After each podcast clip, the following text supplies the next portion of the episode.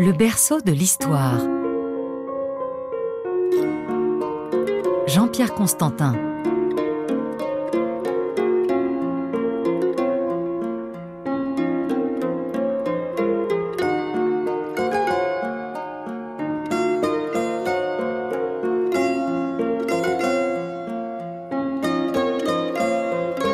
Bonjour à tous. Nous allons parler aujourd'hui de l'Arabie pendant les quelques siècles qui ont précédé l'avènement de l'islam en 622 de l'ère chrétienne.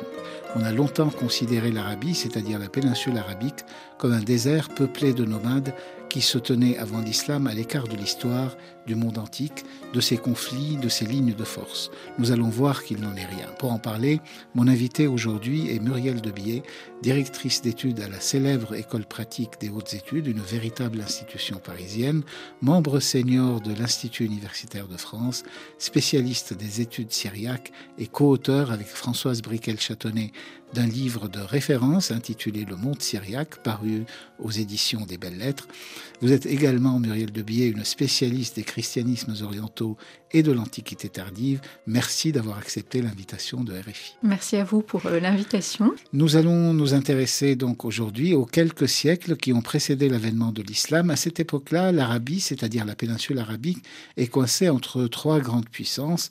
Au nord-ouest, l'Empire byzantin, c'est-à-dire l'Empire romain d'Orient, avec Constantinople pour capitale, mais aussi avec l'Égypte et Alexandrie. Au nord-est, l'Empire perse sassanide, dont la capitale est Ctésiphon, situé dans l'actuel territoire de l'Irak, à 30 km à peine au sud de Bagdad. D'ailleurs, l'Empire perse englobait tout l'actuel territoire irakien et toute la côte orientale de l'Arabie, c'est-à-dire ce qui est aujourd'hui le Koweït, le Qatar, les Émirats et une partie du sultanat d'Oman. À une certaine époque, les Perses ont pris le contrôle d'autres régions de la péninsule, plus à l'ouest, notamment au Yémen. Enfin, à l'ouest, sur le versant africain de la mer Rouge, il y avait une troisième puissance, à savoir l'Empire éthiopien, qui à plusieurs reprises a envahi l'Arabie et contrôlé une partie de son territoire. On a cru longtemps que, coincée entre ces trois puissances, l'Arabie, en grande partie désertique et peuplée de tribus nomades, était restée, pour ainsi dire, isolée de son environnement. Vous dites, Muriel de Biais, que c'est tout l'inverse. Oui, cela ne correspond pas à l'image que nous nous faisons la plupart du temps de ce territoire et de ceux qui l'habitent.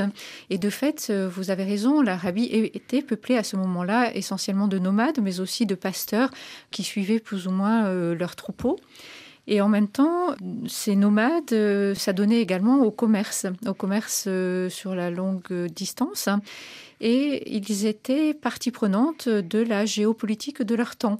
C'est-à-dire que l'Arabie n'était pas à l'écart des grands empires de son temps, mais a participé euh, à la fois aux guerres, aux négociations de paix, et une partie de ces nomades combattaient dans les armées de l'Empire romain d'un côté et de l'Empire perse de l'autre.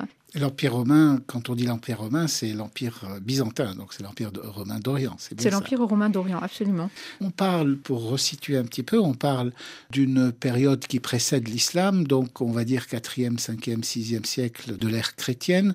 À ce moment-là, quelles sont les forces en présence dans la péninsule arabique? À quoi correspondent les tribus arabes qui vivent dans cette région-là? Alors on a des tribus que l'on connaît assez mal parce qu'on les connaît à partir de textes qui datent pour l'essentiel de la période islamique. Donc euh, d'après l'arrivée de l'islam, et nous avons en revanche pour les textes de l'Antiquité tardive très peu de mentions des tribus en tant que telles. On a des mentions bien sûr des Arabes, on a des mentions de la présence de tribus mais qui ne sont pas euh, en réalité définies véritablement comme telles. On nous dit que euh, des chefs arabes sont présents et ces chefs arabes au 5e et 6e siècle sont reconnus par les grands pouvoirs romano-byzantins d'un côté et perse-sassanides de l'autre. Et ils reçoivent des couronnes, ils reçoivent une reconnaissance pour le travail en quelque sorte qu'ils effectuent de d'amener des soldats dans les armées impériales pour combattre aux côtés des armées impériales à l'intérieur des armées impériales. Et donc on voit que ces tribus arabes de ce fait euh, rencontrent des populations qui se trouvent plus au nord ou plus à l'est et qui parlent des langues variées, le grec dans l'empire romano-byzantin, le moyen perse dans l'empire perse sassanide, mais aussi toutes sortes d'autres langues.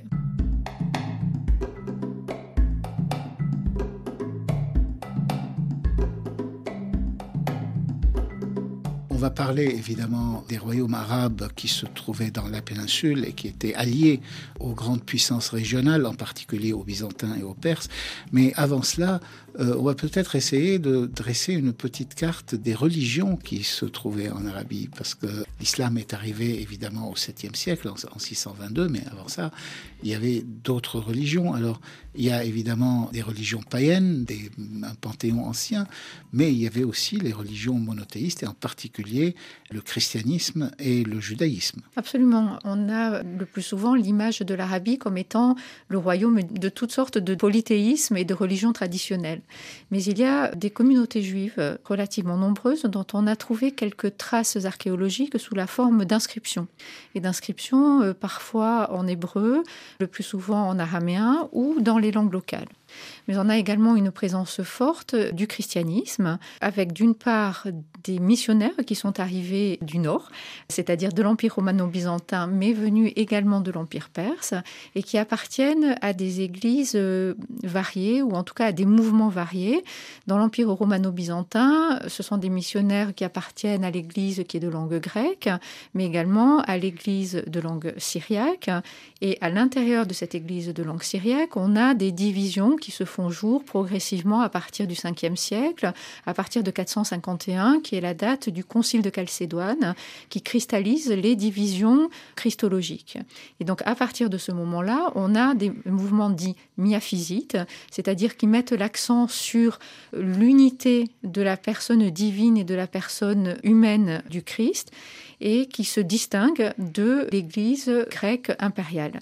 Et donc, on a en Arabie des prêtres, des moines qui appartiennent à ces deux branches.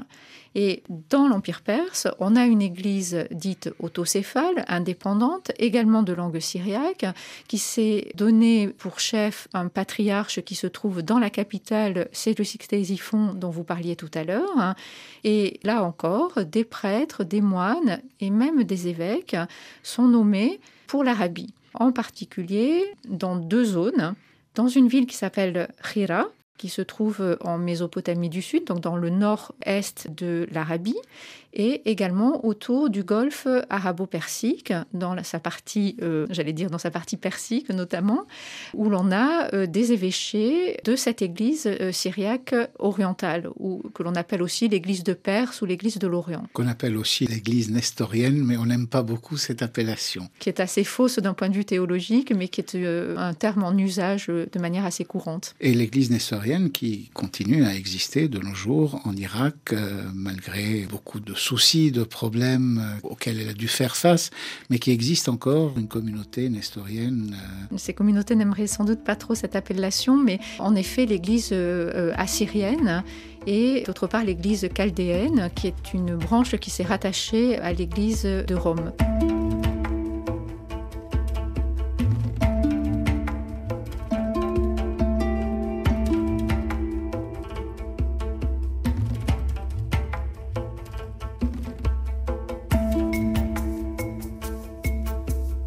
Et alors, est-ce que les Arabes, les habitants de la péninsule, parlaient la langue arabe et parlaient en même temps les langues des autres puissances? Est-ce qu'ils étaient bilingues, trilingues ou est-ce qu'ils avaient une seule langue? Alors c'est très difficile de savoir pour l'ensemble de la population. Ce qui est certain, c'est qu'on est dans des situations de multilinguisme. C'est-à-dire que beaucoup parlaient sans doute plusieurs langues. Par exemple, les Arabes qui sont allés combattre dans les armées impériales étaient en contact avec les langues utilisées dans ces armées impériales. Les langues officielles, c'est-à-dire le grec côté romano-byzantin, le moyen perse du côté perse-sassanide, mais aussi les langues des autres soldats d'autres parties de l'Empire qui utilisaient leur propre langue ou leur propre dialecte. Pour ce qui est d'une connaissance du grec ou du moyen perse, qui sont les langues officielles des empires, il est certain que l'on avait des échanges de correspondance, notamment au moment des négociations de paix, au moment où l'on discutait des traités, puisque les chefs arabes se déplaçaient, pas seuls. Il faut imaginer qu'ils viennent avec une partie de leur, euh, j'allais dire, de leur bureau, de leur administration, c'est-à-dire de ceux qui savaient écrire, car contrairement à ce que l'on a euh, généralement à l'idée, les Arabes écrivaient certainement avant l'islam et avant, enfin au moment où ils ont commencé à, à utiliser l'écriture et la langue arabe, mais ils écrivaient aussi dans d'autres langues, dont le grec et dans le moyen perse. Et on le sait parce qu'il existait d'un côté comme de l'autre, c'est-à-dire dans chacun des deux empires, des bureaux des barbares, où l'on traitait l'arrivée des ambassadeurs, où l'on avait des interprètes. Et il est vraisemblable que parmi ces interprètes, il y avait aussi des Arabes qui étaient concernés par les discussions de paix entre les empires, puisqu'ils combattaient d'un côté et de l'autre. Il y avait dans les traités de paix des articles qui les concernaient directement, dont ils devaient être à minima au courant, qu'ils discutaient peut-être eux-mêmes, et ils recevaient très certainement une copie en grec ou en moyen perse de ces traités. Et donc cela suppose des gens qui savaient lire et qui savaient écrire les langues des deux grands empires principaux. Et il est vraisemblable que c'est la même chose avec l'Éthiopie, mais on a moins d'informations sur ce sujet. Vous êtes une grande spécialiste de la langue syriaque. Le syriaque, je le rappelle, c'est la version tardive, classique, chrétienne de l'araméen, de la langue araméenne. C'est une langue qui a sa propre écriture, c'est une langue qui a rayonné pendant plusieurs siècles euh, en Syrie, en, en, Mésopotamie, en Irak. Et il semblerait que cette langue était également présente en Arabie. Est-ce que vous pouvez nous en dire un peu plus? Oui, alors elle était présente en Arabie au travers des missionnaires, prêtres, moines, qui se rendaient dans la région, mais aussi euh, elle était la langue liturgique des Arabes qui s'étaient convertis au christianisme. Et on parle souvent de tribus arabes chrétiennes, c'est-à-dire euh, que certaines tribus s'étaient massivement converties au christianisme, où le christianisme y était dominant, et la liturgie avait lieu en syriaque que ces Arabes se soient convertis à la forme de christianisme de l'Église de Perse ou euh, de l'Église syriaque de l'Empire byzantin. Donc on a des différences, si vous voulez, euh, dogmatiques, des différences liturgiques, mais la langue est la même, c'est du syriaque. Et donc les Arabes qui étaient chrétiens ont participé à des liturgies qui étaient certainement en syriaque et possiblement également en grec, puisqu'il y avait aussi une présence de missionnaires grecs. Mais il est certain que le syriaque était majoritaire parmi les églises présentes en Arabie. Et on sait que dans la ville de Hira, que je mentionnais tout à l'heure, hein, il y avait euh, également des monastères, donc une présence chrétienne permanente, il y avait des églises, il y avait un évêché, donc cela suppose des populations assez nombreuses pour qu'il y ait un évêque, et il y avait également une école qui appartenait à cette tradition des écoles de l'Église de l'Orient ou de l'Église de l'Est, dans laquelle on enseignait toutes sortes de disciplines. On enseignait bien sûr la lecture et l'écriture. Il faut bien imaginer que c'était un enseignement réservé aux garçons, un nombre restreint d'individus, comme toujours dans l'Antiquité tardive. Peu de gens savent lire et écrire. Néanmoins, dans cette école, on enseignait euh, la grammaire, les mathématiques, euh, probablement probablement un peu d'astronomie, de médecine, euh, de philosophie et bien sûr de théologie. Et donc les savoirs transmis par la langue syriaque se trouvaient en Arabie au travers de cette école, mais au travers aussi des lettrés moines prêtres qui se trouvaient là et qui étaient soit des missionnaires venus du Nord, soit des Arabes qui s'étaient convertis. L'Église d'Orient, comme vous dites, c'est l'Église officielle, ce sont les chrétiens de l'Empire perse, en fait, c'est ça, et leur langue liturgique était bien le syriaque, était bien l'araméen, donc euh, exactement comme les syriaques de l'Ouest, donc euh, qui sont ce qu'on appelle les monophysites. Est-ce que les Arabes ont participé à ces querelles christologiques? Est-ce qu'ils ont pris part à ces débats? Alors ils ont pris part, bien évidemment, d'abord parce que certains d'entre eux, qui étaient des évêques, ont participé au concile de ces églises. On en a peu de traces parce que généralement, lorsqu'ils se convertissaient et devenaient prêtres ou moines, ils changeaient leur nom pour prendre un nom chrétien. Et donc, souvent, on ne les reconnaît pas lorsque on lit les listes des participants au concile. On ne sait pas qu'ils sont des Arabes, sauf si l'on a des informations autres, par exemple dans des chroniques. Et c'est le cas pour un ou deux de ces individus, dont on sait, par exemple, pour l'un d'eux, qu'il était un Arabe qui combattait dans l'Empire perse, qui s'est converti au christianisme et qui du coup est passé dans l'Empire romano-byzantin, qui était un empire chrétien, Et là, il a été ordonné prêtre, puis ordonné évêque, et il a changé son nom. Et on retrouve son nom dans les listes des conciles. En participant au concile de ces églises, ils sont amenés à entendre des débats théologiques, dogmatiques, à y participer à l'oral et également à l'écrit, puisqu'il y a ensuite ce que l'on appelle des actes, c'est-à-dire des enregistrements de ces conciles, et les évêques reçoivent généralement une copie de ces actes des conciles. Par ailleurs, on a la trace et on a conservé des lettres qui ont été envoyées par les évêques de Syrie du Nord, qui appartenaient donc à l'empire romano-byzantin, qui ont écrit à des philarques, c'est-à-dire à des chefs, des chefs arabes, des petits rois, si vous voulez, euh, arabes, qui leur ont écrit pour leur exposer un certain nombre de questions d'ordre théologique et en particulier christologique, c'est-à-dire sur la manière dont il fallait comprendre comment s'articuler la personne humaine et la personne divine dans le Christ, et qui étaient, les, j'allais dire, les questions d'actualité brûlante hein, au 5e et au 6e siècle.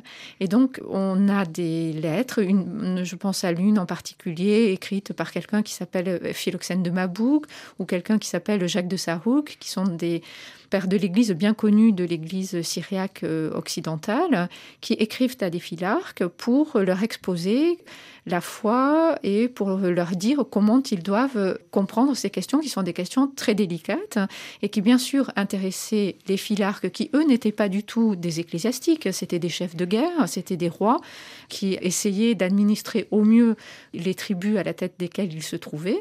Et ces philarques étaient au courant par écrit des questions les plus pointues dans le domaine de la théologie et ils ont eux-mêmes servi parfois de lieux de rencontre entre les différentes églises, entre les différents dignitaires qui se retrouvaient à leur cours dans, en quelque sorte en terrain neutre pour discuter de questions éminemment pointues et auxquelles nous avons encore aujourd'hui du mal à les suivre et à les comprendre quand on n'est pas euh, spécialiste de ces questions. Quand vous dites philarque, je rappelle, ce sont des chefs de tribus arabes, ce sont des, des, des mm. chefs arabes.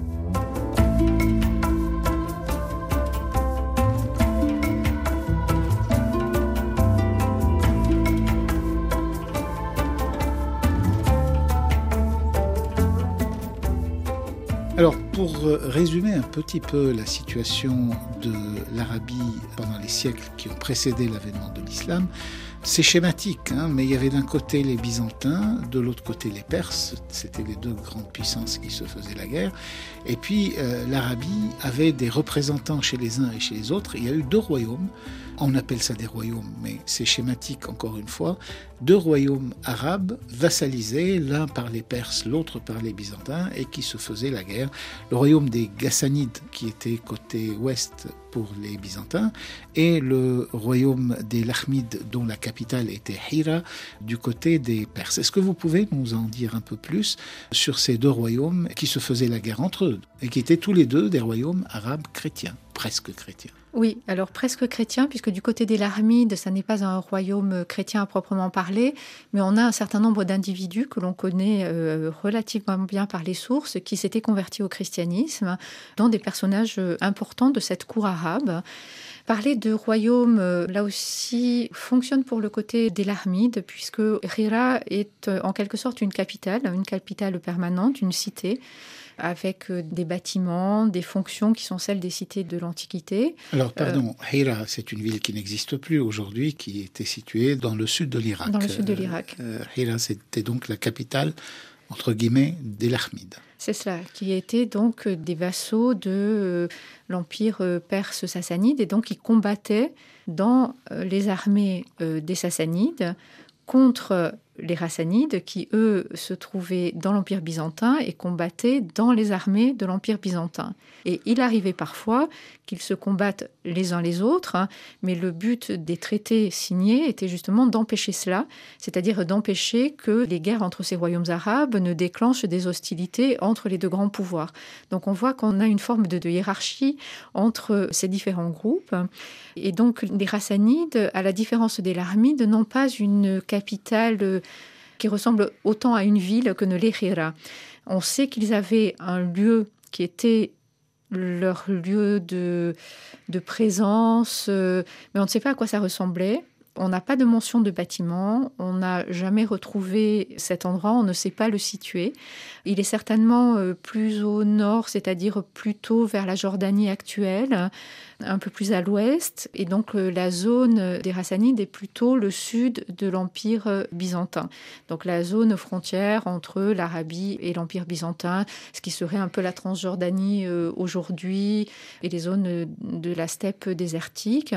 Mais on ne sait pas les situer et on n'a pas de mention du fait qu'il existait une cité c'était plus vraisemblablement un camp, un camp de tentes, donc quelque chose d'un peu différent de ce que l'on a du côté larmide. Et alors, quand on parle des Rassanides et des, et des larmides, on est à peu près à quelle période? Ils sont euh, puissants au 5e et au 6e siècle, jusqu'au moment où l'Empire perse, comme l'Empire byzantin, met fin à une forme d'indépendance qu'ils avaient pu acquérir, à une forme de puissance qu'ils avaient pu acquérir. Et donc, dans les décennies qui précèdent l'arrivée de l'islam, on ne sait pas bien ce que sont devenus ces groupes. C'est-à-dire que les deux grands pouvoirs ont à peu près au même moment chacun, j'allais dire, euh, démantelé le pouvoir de ces confédérations tribales. Et il semble qu'il y a eu une forme de dispersion, il n'y avait plus de, de pouvoir centralisé. Donc on ne sait pas bien ce qui se passe dans les dernières décennies qui précèdent l'islam. Et c'est en quelque sorte des décennies obscures hein, pour ce qui concerne l'histoire des Arabes avant Muhammad. Ce qui est certain, c'est que dans le même temps, ils décident de démanteler ces pouvoirs arabes, peut-être parce qu'ils devenaient trop puissants, peut-être parce que le contrôle était plus difficile sur eux, peut-être parce que justement on commence à voir émerger véritablement des cours arabes. On ne sait pas très bien l'expliquer parce que à ce moment-là, ils disparaissent aussi dans les textes.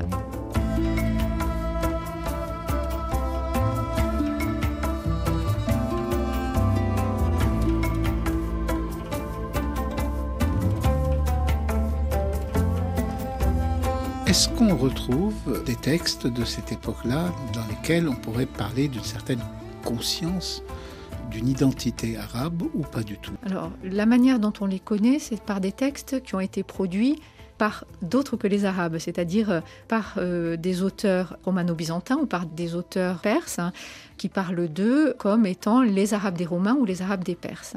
Pour les Arabes eux-mêmes, on n'a pas de texte à proprement parler, mais on a des inscriptions. Et les inscriptions nous montrent, au moins depuis le IIIe siècle de notre ère, une progressive apparition du mot arabe, d'une conscience arabe, qui s'exprime dans d'autres écritures que l'écriture arabe, mais on a découvert depuis une dizaine d'années des inscriptions qui sont en langue arabe et en écriture arabe, qui datent d'un peu avant 500 de notre ère. Donc cela signifie que l'écriture arabe est apparue plus tôt que ce que l'on pensait. Et si cette écriture apparaît, c'est parce que la langue arabe elle-même est suffisamment formalisée pour euh, pouvoir être notée par une écriture spécifique. Et donc, on a à la fois une standardisation progressive de la langue arabe, suffisante pour que l'on puisse la noter par une écriture arabe, parce qu'avant cela, on notait la langue arabe avec d'autres écritures, qui étaient des écritures utilisées dans la région. Mais à partir de autour de 500, on a en usage une écriture arabe. Et pour l'instant, l'essentiel des inscriptions qui ont été découvertes, donc de ces inscriptions en langue arabe, en écriture arabe pré-islamique, sont des inscriptions chrétiennes. Elles sont accompagnées de croix. Elles sont très brèves, c'est pour l'essentiel des noms, des prières, des choses de ce genre, quelques mots. Donc ça ne nous permet pas d'éclairer l'histoire euh, des Arabes, mais cela nous permet de voir effectivement l'émergence d'une identité arabe, et en particulier d'une identité arabe chrétienne. Et ces inscriptions se trouvent où? Alors ces inscriptions se trouvent dans le nord de Najran, c'est-à-dire entre le Hijaz et le Yémen en Arabie du Sud actuelle. Alors Najran, c'est le sud de l'Arabie saoudite, c'est presque à la frontière yéménite, c'est une ville qui a connu un massacre euh, de chrétiens dans l'Antiquité, euh, qui est resté célèbre et dont on a déjà parlé dans cette émission. Donc les premières inscriptions arabes proviennent de cette ville. Elles sont au nord de Najran Et il semblerait que l'on ait découvert, mais tout récemment, ça n'a pas encore été publié, de nouvelles inscriptions qui, elles, viennent du nord de euh, Médine. Il y a un aspect dont on n'a pas parlé, parce qu'on a parlé de l'Empire sassanide, mais la religion officielle de l'Empire sassanide était le zoroastrisme. C'est bien ça, je ne me trompe pas. Oui, oui. Est-ce qu'il y avait des zoroastriens dans la péninsule arabique? Est-ce qu'il y avait des influences? Sachant que les zoroastriens sont considérés par le Coran comme faisant partie des gens du livre, au même titre que les chrétiens et les juifs, ce qui est un peu étonnant. Quelle était la présence des zoroastriens en Arabie? Alors, de manière euh, étonnante, il y avait en effet des zoroastriens en Arabie. Il faut bien voir que l'Empire sassanide a essayé de, d'établir une sorte de royaume vassal en Arabie du Sud, donc dans la région de Najran, euh, dont on vient de parler, mais lever également des impôts dans le Hijaz au travers de tribus juives notamment, qui levaient les impôts pour les Perses sassanides. Je précise que le Hijaz, c'est la région côtière ouest de l'Arabie saoudite. C'est là qu'on trouve aujourd'hui la Mecque et Médine, euh, qui sont dans le Hijaz. Et il y avait un gouverneur sassanide dans la ville de Hira, donc dans le nord-est de l'Arabie. Et donc ce gouverneur euh, avait des relais qui lui permettaient de lever des impôts dans le nord-ouest de l'Arabie. Donc c'est intéressant de voir que leur mainmise, ou en tout cas leur tentative de mainmise, vont loin dans le sud et l'ouest de la péninsule. Là, on est à quel moment? Mais Là, on est au 5e et 6e siècle. Donc ça précède de très peu l'arrivée de l'islam. Absolument. Et les Sassanides avaient également des mines qu'ils exploitaient dans le Najd, donc dans la partie centre-nord de l'Arabie. Ils avaient des mines et ils avaient installé des colonies. Et donc, qui dit colonie, dit présence durable de populations perses qui étaient là pour le travail, et donc présence également de lieux de culte, c'est-à-dire euh, certainement de temples du feu, d'enseignement du zoroastrisme. Et donc cela signifie qu'il y avait des zoroastriens présents, cela signifie que les Arabes connaissaient les Arabes d'Arabie, en tout cas ceux qui se trouvaient à proximité, connaissaient le zoroastrisme. Et on pense que la présence des Perses sassanides en Arabie peut expliquer ou peut laisser supposer l'entrée de mots moyens perses dans le lexique arabe avant l'islam et avant les contacts entre l'arabe et le persan moderne. Alors on va peut-être euh, terminer avec cet aspect-là. On retrouve dans le Coran pas mal de traces de textes et de mots et d'expressions plus anciennes, dont certaines sont d'origine perse, d'autres d'origine syriaque. Oui, il y a des formes euh, empruntées à d'autres langues, certainement, dans le Coran. La difficulté, bien évidemment, est que le Coran est la première attestation d'un état de la langue arabe et que donc on n'a pas de point de comparaison. Donc c'est difficile d'analyser le lexique en tant que tel. Mais ce qui est certain, c'est que l'on a des parallèles très évidents entre des passages coraniques et des textes syriaques. Je pense en particulier euh, à la sourate 18, la sourate de la caverne, où l'on a plusieurs versets de la sourate qui sont très proches de textes syriaques. En sachant que le syriaque a continué à être utilisé par des populations sous la domination arabe euh, jusqu'au XIIe siècle de notre ère à peu près, même, oui, même jusqu'au XIVe, on peut dire, de manière relativement courante. Ensuite, de manière beaucoup plus résiduelle. Et aujourd'hui, ce sont surtout des néo-araméens qui sont euh, utilisés encore euh, par les communautés chrétiennes de la région. Eh bien, Muriel Debier, merci beaucoup d'être venue nous voir à RFI et à très bientôt. Merci. Merci de votre invitation. Au revoir.